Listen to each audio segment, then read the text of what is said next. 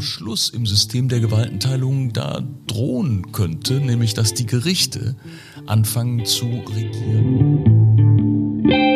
Je mehr Verantwortung man diesen Unternehmen aufbürdet, desto mächtiger werden sie. Sie hören den Podcast auf den Grund des Bonner Forschungskollegs Normative Gesellschaftsgrundlagen. Mein Name ist Udo Di Fabio. Ich bin heute im Gespräch mit einem der profiliertesten Zivilrechtler der Bundesrepublik, dem Lehrstuhlinhaber an der Humboldt-Universität Berlin, Gerhard Wagner.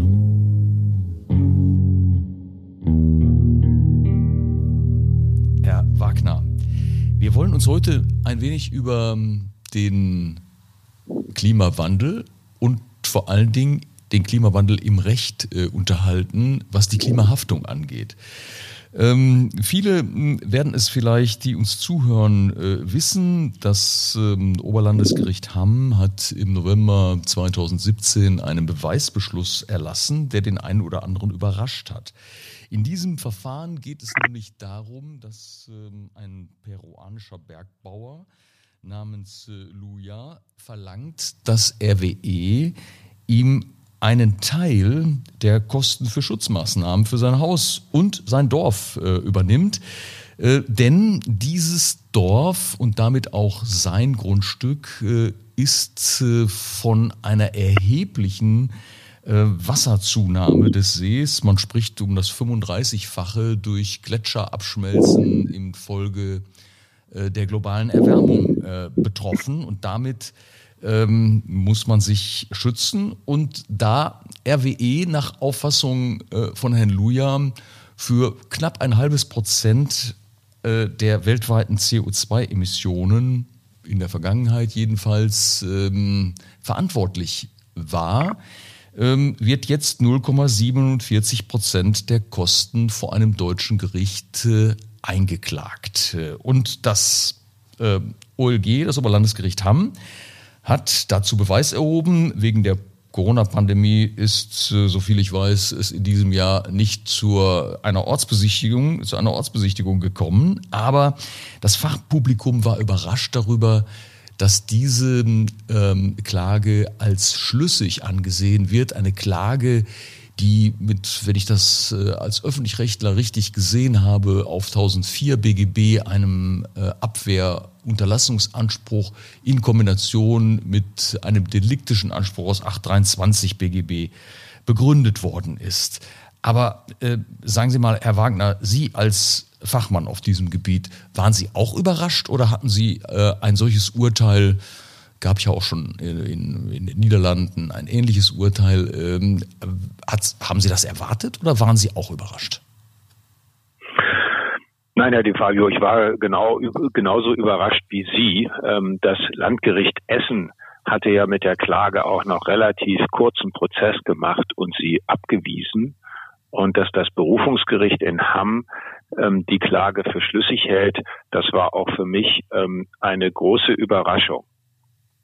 Für die, ähm, ja, ja, Entschuldigung, für die Zuschauer, die oder Zuhörer, Zuschauer haben wir nicht, ähm, aber für die Zuhörer, die jetzt keine Juristen sind, wir pflegen ja auch das interdisziplinäre Gespräch.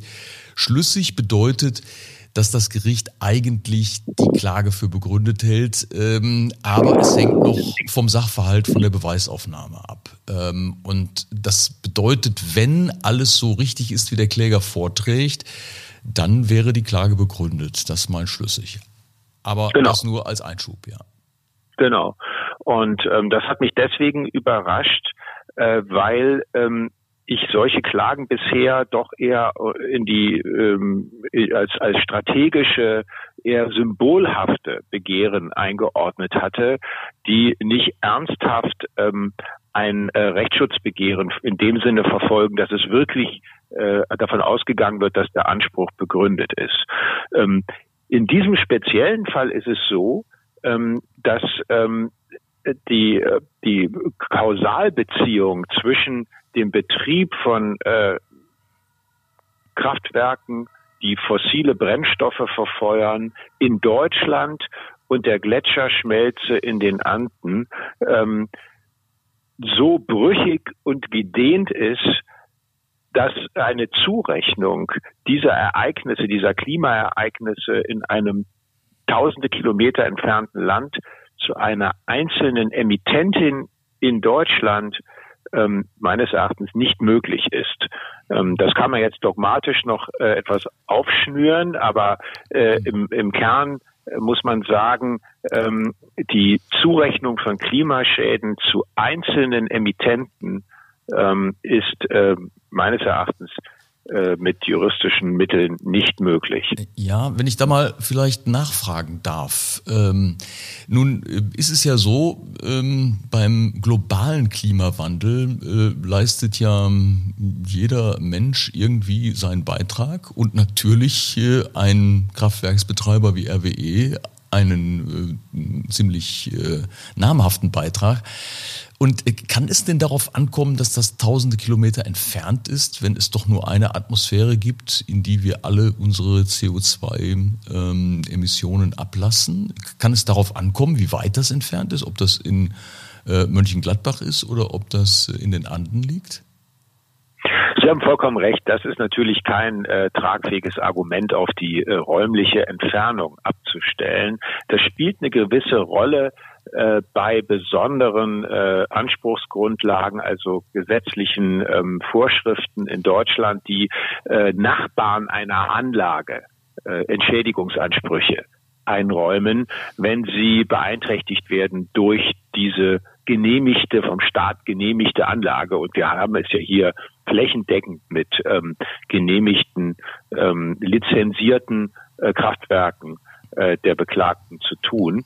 Ähm, aber die, die, die, für das große Bild, da haben Sie vollkommen recht, kommt es auf die Entfernung zur Anlage nicht an. Und warum ähm, ist es dann trotzdem brüchig? Warum ist die Argument, die, die, die, der Kausalitätsnachweis trotzdem brüchig nach Ihrer Ansicht? Ja, ähm, aus drei Gründen. Der erste ist, ähm, aufs Ganze gesehen, also auf die anthropogene ähm, Klimaerwärmung, äh, äh, den anthropogenen äh, Eintrag von Treibhausgasen seit Beginn der Industrialisierung hat RWE einen minimalen Beitrag geleistet. Ja, also die, der Kläger selbst behauptet etwa 0,5 Prozent. Möglicherweise ist es noch weit weniger, wenn man die äh, Berechnung auf alle Treibhausgase ausdehnt und nicht nur CO2 in den Blick nimmt und so weiter. Ähm, wenn man jetzt, äh, es ist vollkommen richtig, dass man mit äh, allgemeinen Kausalitätskriterien auch die Kausalität dieser minimalen Beiträge ähm, theoretisch na, äh, begründen könnte. Dann, wenn man so vorgeht, dann ähm, kommt man zu dem Ergebnis, dass alle Menschen, Sie haben es schon angedeutet, einfach dadurch, dass sie atmen, äh, Mitverursacher, natürlich noch zu einem weitaus geringeren Anteil, aber Mitverursacher ähm, der Klimaschäden sind. Und das ist, das läuft auf eine Verantwortlichkeit aller für alles quasi hinaus. Das halte ich für keine sinnvolle ähm, juristische hm. Lösung, so dass ich sagen würde, eine volle Haftung für minimale Beiträge kommt nicht in Frage. Das haben die Prozessvertreter des Klägers selber auch so gesehen, glaube ich, und haben deswegen klugerweise den Antrag ja nicht auf volle Haftung gerichtet, sondern auf Anteilshaftung. Darüber kann man in der Tat diskutieren. Ja? ja. Äh, aber ähm, ja. Äh, das, mit der Beschränkung wäre es äh, von der von der herkömmlichen sogenannten Bedingungstheorie her möglich, nicht zwingend, aber möglich, eine Kausalität zu begründen. Ja, ist es, ähm, helfen Sie einem Nicht-Zivilrechtler auf die Sprünge, Herr Wagner, ist es denn nicht so, nun haben die sich äh, RWE rausgegriffen. Äh, sie müssten ja, wenn sie die großen Kraftwerke dieser Welt und die großen Emittenten der Welt, äh, auch in China oder so, suchen wollen, haben sie ja noch viele Prozesse vor sich. Ähm, ist das im Zivilrecht nicht eigentlich so, dass man dann äh, nicht allein für den einzelnen Teil haftet, sondern vielleicht auch für das Ganze haftet? Gibt es da genau. sowas wie eine gesamtschuldnerische Haftung? Genau, es gibt eine gesamtschuldnerische Haftung, die allerdings äh, von ähm, restriktiven Kriterien abhängt. Ähm, es muss ein alternative Alternativitätsverhältnis bestehen. Das äh, sind solche Lehrbuchfälle, dass zwei Schützen im Wald äh, äh, einen Schuss abgeben und eine, ein Mensch zusammensinkt und man nicht äh, feststellen kann, welche, welche Kugel ihn getroffen hat. Aber es muss eine von den beiden gewesen sein. Und dann das wird ausgedehnt auf sogenannte Anteilszweifel, wenn man nicht weiß, zu welchem, in welchem Umfang der eine oder andere Verursacher verantwortlich ist. Ähm, so wie die diese Kategorie in der deutschen Rechtsprechung bisher gehandhabt wurde, würde es hier äh, nicht zu einer gesamtschuldnerischen Haftung reichen, weil ausgeschlossen werden kann, dass ähm, ein Emittent für den gesamten Schaden verantwortlich ist. Mhm. Ähm, und äh, wenn das nicht gewährleistet ist, dann ist nach herkömmlicher Dogmatik eine Gesamtschuld äh, nicht vertretbar. Zumal hier auch noch hinzukommt, dass ähm, ein Regress im Innenverhältnis gegen alle übrigen Emittenten äh, nicht praktisch nicht durchführbar sein wird. Äh, der könnte theoretisch geltend gemacht werden, aber praktisch wird das nicht möglich sein. Auch das spricht dagegen, eine Gesamtschuld anzunehmen. Und vernünftigerweise hat ja der Kläger das auch gar nicht verlangt, äh, sondern hat von vornherein eine Anteilshaftung geltend gemacht. Ja, so dass man auch nicht erwarten kann, dass das Gericht höher verurteilt, äh, weil, weil es ja an den Klageantrag gebunden ist. Das, äh, nee, ultra petita, genau. Genau. genau. Warum eigentlich haben die, ähm, haben, hat, hat man sich in den Anden ausgerechnet RWE ausgesucht? Es gibt doch noch andere Kraftwerksbetreiber auf dem Planeten, oder?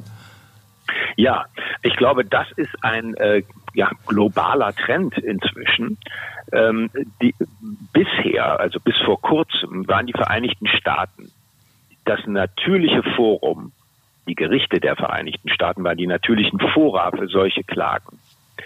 Aber da sind zwei äh, Entwicklungen zusammengekommen. Einerseits hat der Supreme Court in einer Entscheidung namens Kiobel die extraterritoriale Reichweite des äh, amerikanischen Deliktsrechts deutlich eingeschränkt, insbesondere wenn es um Vorgänge geht, die mit dem amerikanischen Territorium in keiner Weise verbunden sind. Und ähm, das ist natürlich für die Emissionseinträge von RWE ähm, äh, ganz sicher gegeben. Also die, haben keinen Bezug zum äh, Territorium der Vereinigten Staaten. Aber speziell bei Klimaklagen kommt hinzu, man hätte ja amerikanische Emittenten verklagen können, für die dieser Bezug selbstverständlich gegeben wäre. Äh, aber hier kommt hinzu, dass amerikanische Gerichte in der Vergangenheit, in den vergangenen zehn Jahren bereits mit solchen Klagen konfrontiert worden sind.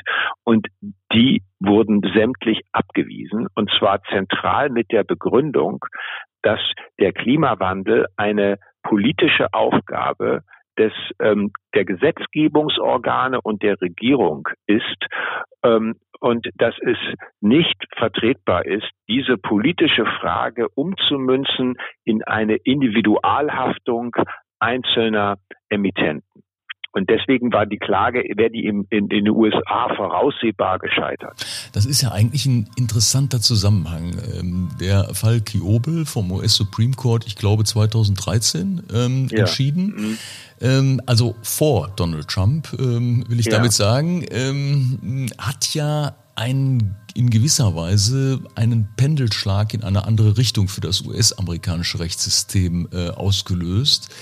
Äh, das heißt, äh, die, es gibt ja manchmal den Vorwurf des Forum-Shoppings, äh, dass man guckt, äh, in welcher Gerichtsbarkeit man zum Zuge kommen kann, was ja ein ein nachvollziehbares Kalkül äh, eines jeden Klägers ist. Ähm, aber dass die USA, die ja im Pro-Kopf-Energieverbrauch ähm, ja wohl eine dominante, eine führende äh, Rolle einnehmen, dass die jetzt plötzlich raus sind, weil die Rechtsprechung ähm, sich seit 2013 begrenzt. In, in dem Sinne, den Sie angesprochen haben eingangs, äh, Herr Wagner, ja in einer vernünftigen Weise, indem Sie einen Territorialbezug äh, verlangen. Sind wir in Europa mal wieder der Zeit hinterher? Und machen eigentlich das, was die Amerikaner vor 20 Jahren äh, in Erwägung gezogen haben. Brauchen wir auch eine Art, zumindest europäische Territorialisierung unseres Rechtsdenkens? Ja, da ist viel dran. Also die, der Umstand, dass Klimaklagen, aber auch Menschenrechtsklagen zunehmend in europäischen äh, Gerichten geltend gemacht werden, insbesondere auch in deutschen, hat damit zu tun, dass die Vereinigten Staaten als äh, Schrittmacher ähm, und als natürliche ähm, äh, als natürlicher Gerichtsstand für solche Begehren ausscheiden oder wesentlich unattraktiver geworden sind. Ähm, und ähm, deswegen ähm, wenden sich die Nichtregierungsorganisationen, die die meisten dieser Klagen initiieren und oder finanzieren, ähm, haben sich umgeschaut, äh, wo man äh, stattdessen ähm, solche Klagen erheben könnte. Das ist ja auch nicht illegitim. Das äh, ist, ist äh, das gute Recht jedes Klägers. Und ähm, da sind, wenden sie sich äh, zunehmend an europäische Gerichte. Und äh, ich stimme Ihnen zu, dass die europäischen Gerichte im Moment äh, keine ähm, äh, bewusste äh, äh Theorie oder einen, einen Ansatzpunkt haben, äh, wie sie auf einer etwas grundsätzlicheren Ebene mit solchen äh, strategisch erhobenen Klagen umgehen wollen. Also um es auf den Punkt zu bringen, die amerikanischen Gerichte haben selbstverständlich seit jeher eine Doktrin, nach der politische Fragen ins politische System gehören und nicht juridisch äh, in die eine oder andere Richtung ähm, entschieden werden dürfen, weil das eben Aufgabe, aber auch Vorrecht des Gesetzgebers ist und der mhm. demokratisch demokratischer legitimierten Organe, direkt äh, direkter äh, legitimierten Organe. Und so eine solche Querschnittsdoktrin, ähm, die auch die Fachgerichte anwenden können, die äh, haben wir im deutschen Recht und soweit ich sehen kann auch in den Nachbar, europäischen Nachbarrechtsordnungen nicht.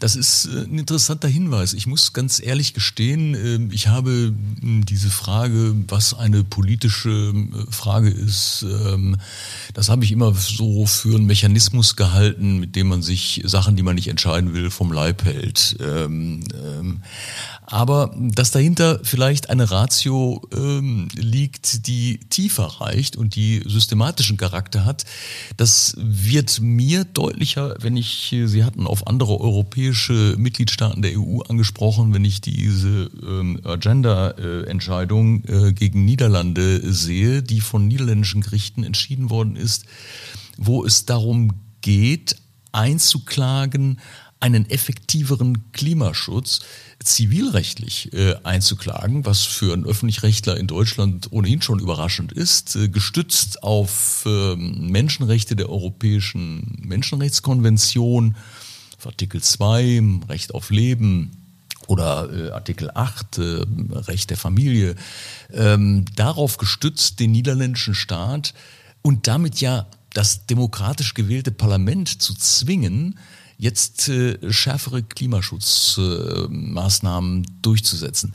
Da wird ja eigentlich deutlich, ähm, was am Schluss im System der Gewaltenteilung da drohen könnte, nämlich dass die Gerichte anfangen zu regieren. Ist das eine Überzeichnung oder ist das oder müssen wir in Europa etwas voraussetzungsreicher anfangen zu denken?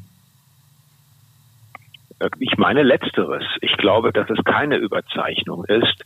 Der Hohe Rat hat ja die deliktische Generalklausel, also das, was bei uns Paragraph 823 bürgerliches Gesetzbuch ist, kurzerhand mit der Europäischen Menschenrechtskonvention ähm, kurz geschlossen. Was im niederländischen Recht aber geht, weil das ja, äh, ja anwendbares Recht ist. Ne? Genau, weil, weil, Wie ja bei uns eigentlich auch. Ja. ja. ja, bei uns ist die Staatshaftung ja auch Teil des Deliktsrechts gewesen und in fast allen anderen europäischen Ländern ist sie das auch nach wie vor und wird sozusagen von äh, im, von, von Privatrechtlern auch äh, verwaltet und betreut. Das ist in Deutschland ist die Entwicklung anders verlaufen in dem Punkt, aber die Zuständigkeit ist ja auch bei uns noch mhm. bei den Zivilgerichten. Mhm. Aber dieser Kurzschluss, der, wie Sie richtig sagen, dazu geführt hat, dass jetzt dass der oberste Gerichtshof ähm, dem Parlament in den Arm fällt und sagt, das reicht nicht, wozu, wozu ihr euch auch europarechtlich und völkerrechtlich verpflichtet hat, habe die Redu diese Reduktionszahl, ich glaube es war 25 Prozent und sie verlangen das, der Gerichtshof verlangt jetzt 27 Prozent. und ich denke, wenn man sich das vor Augen hält, dann ist eigentlich für jedermann offenkundig, dass diese Redu weitere, dieser weitere Reduktionsschritt nicht in irgendeiner technisch nachvollziehbaren Weise aus diesen Rechtsakten hergeleitet werden kann. Ich und, und der, der, der Gerichtshof hier de facto ähm, sich Befugnisse anmaßt, die eigentlich das Parlament und die Regierung haben. Ja. Und ich glaube, das wird gespeist und ist verdankt sich der äh, der Dringlichkeit, mit der das Klimaproblem verbreitet, nicht überall, aber doch in weiten Kreisen wahrgenommen wird. Ähm, es, und bei, in den Niederlanden ist dieser Alarmismus, wenn man das mal negativ konnotieren will, also die, die, diese Dringlichkeit wird noch viel stärker empfunden als in Deutschland, weil das Land eben zu großen Teilen unterhalb des Meeresspiegels ja. liegt. Und deswegen der, der Anstieg des Meeresspiegels ja. äh, wirklich eine Existenzfrage ist. Ja. Und ich glaube, die, die, die Richter in Den Haag, die war, waren wirklich ernsthaft besorgt und hatten wohl das Gefühl, es sei fünf nach zwölf und irgendjemand müsse jetzt mal ähm, einen Anstoß geben. So erkläre ich mir dieses Urteil. Ja, das ist eine, ja, das ist ein wichtiger Hinweis, der, der mir noch gar nicht so in den Sinn gekommen war.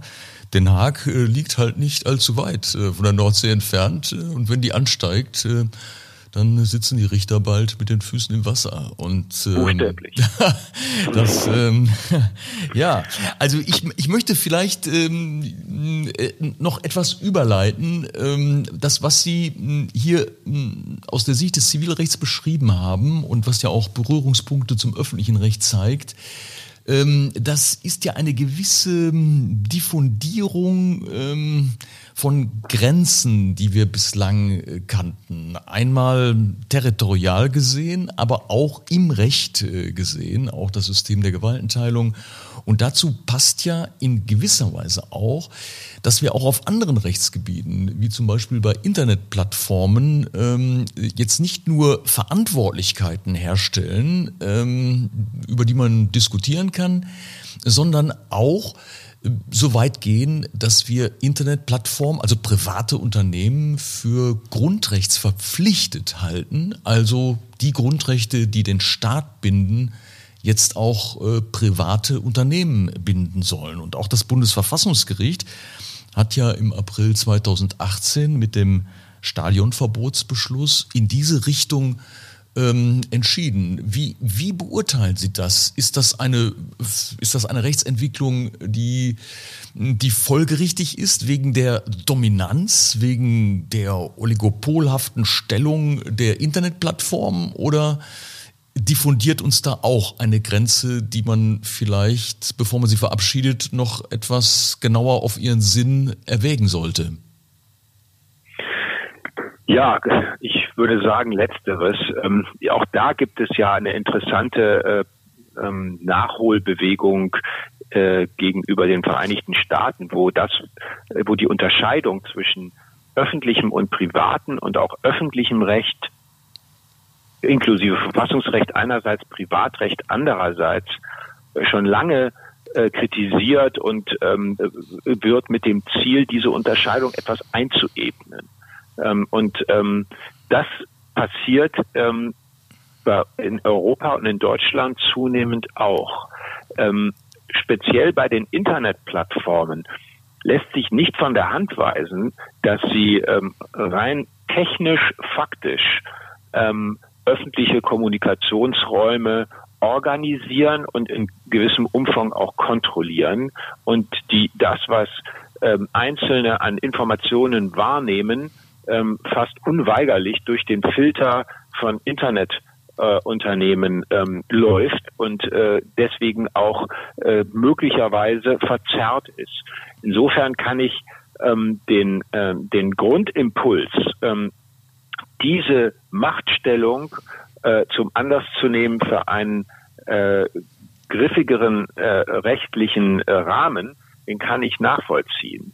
Ähm, was meines Erachtens häufig übersehen wird, ist, dass je mehr Verantwortung man diesen Unternehmen aufbürdet, ähm, und sei es auch ähm, im Sinne einer Bindung, einer verstärkten Bindung ähm, an äh, Grundrechte im Horizontalverhältnis, desto mächtiger werden sie. Mhm. Nicht? Also wenn, wenn Facebook die Verantwortung hat, ähm, einzelne Nutzer vor Hassrede anderer Nutzer zu schützen, dann entscheidet eben am Ende schon Facebook darüber, äh, was im Internet gesagt werden kann und was nicht.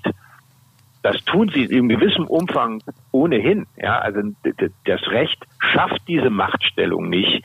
Aber wenn man jetzt die Plattformen äh, dafür stärker in die Pflicht nimmt, dass die das, was Nutzer dort ähm, veröffentlichen, rechtmäßig ist, dann haben sie eine viel stärkere Verantwortung aber auch eine viel stärkere Machtstellung. Und äh, da mache ich mir manchmal Sorgen, äh, ob uns das nicht noch ähm, um die Ohren fliegt, wenn wir die Plattformen so zu Wächtern quasi der öffentlichen Meinung oder der, der, der öffentlichen äh, Kommunikation ähm, hochreden und ihnen diese Pflichten auferlegen. Ja, mit dem Netzwerkdurchsetzungsgesetz äh, haben wir auch von Deutschland aus einen solchen Ansatz gewählt. Ähm, und ähm, natürlich aus der Sicht des Gesetzgebers ist das eine regulierte Selbstregulierung. Das heißt, der Staat macht die Vorgaben, wie es geschieht und beaufsichtigt. Ähm, aber Sie haben ja auch in einem Beitrag ähm, gesagt, man müsste irgendwann mal nachfragen, wie das eigentlich mit dem Oversight Board äh, bei Facebook äh, ist. Äh, Im nächsten Schritt wäre es ja dann folgerichtig, wenn man sagt, das muss demokratisch kontrolliert werden, weil die ja quasi öffentliche Gewalt ausüben, weil sie ja einen öffentlichen Kommunikationsraum gestalten, äh, auch bis hin zu inhaltlichen Gestaltung. Und äh, dann äh, merkt man, wie so die Grenzziehung zwischen Staat und Gesellschaft äh, beginnt vollends zu verwischen. Dann könnte man auch im nächsten Schritt äh, die Unternehmen äh, gleich vergesellschaften. Das wäre dann äh, vielleicht dann konsequent, dann hätte man wieder eine klare Ordnung. Ähm, also wir, wir werden heute in unserer in unserem kurzen Format werden wir das nicht ähm, erschöpfen äh, können.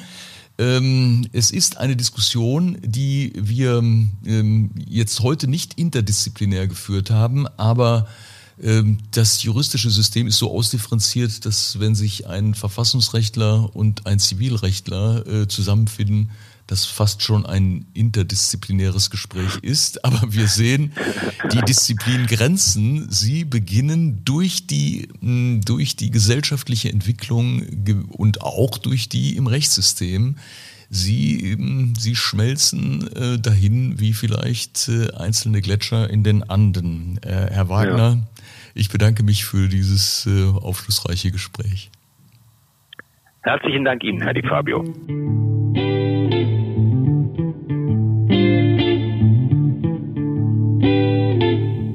Das war ein Beitrag unseres Formats Auf den Grund. Wissenschaft im Gespräch. In zweiwöchigem Turnus möchten wir aktuelle Themen zum Anlass nehmen, wissenschaftlich zu sondieren, was hinter dem Offensichtlichen steckt. Wenn Ihnen der Podcast gefallen hat, teilen Sie ihn oder verfassen Sie einen Kommentar. Kommentare, die uns anregen, Themen weiter zu verfolgen oder Neues aufzugreifen. Vielen Dank fürs Zuhören.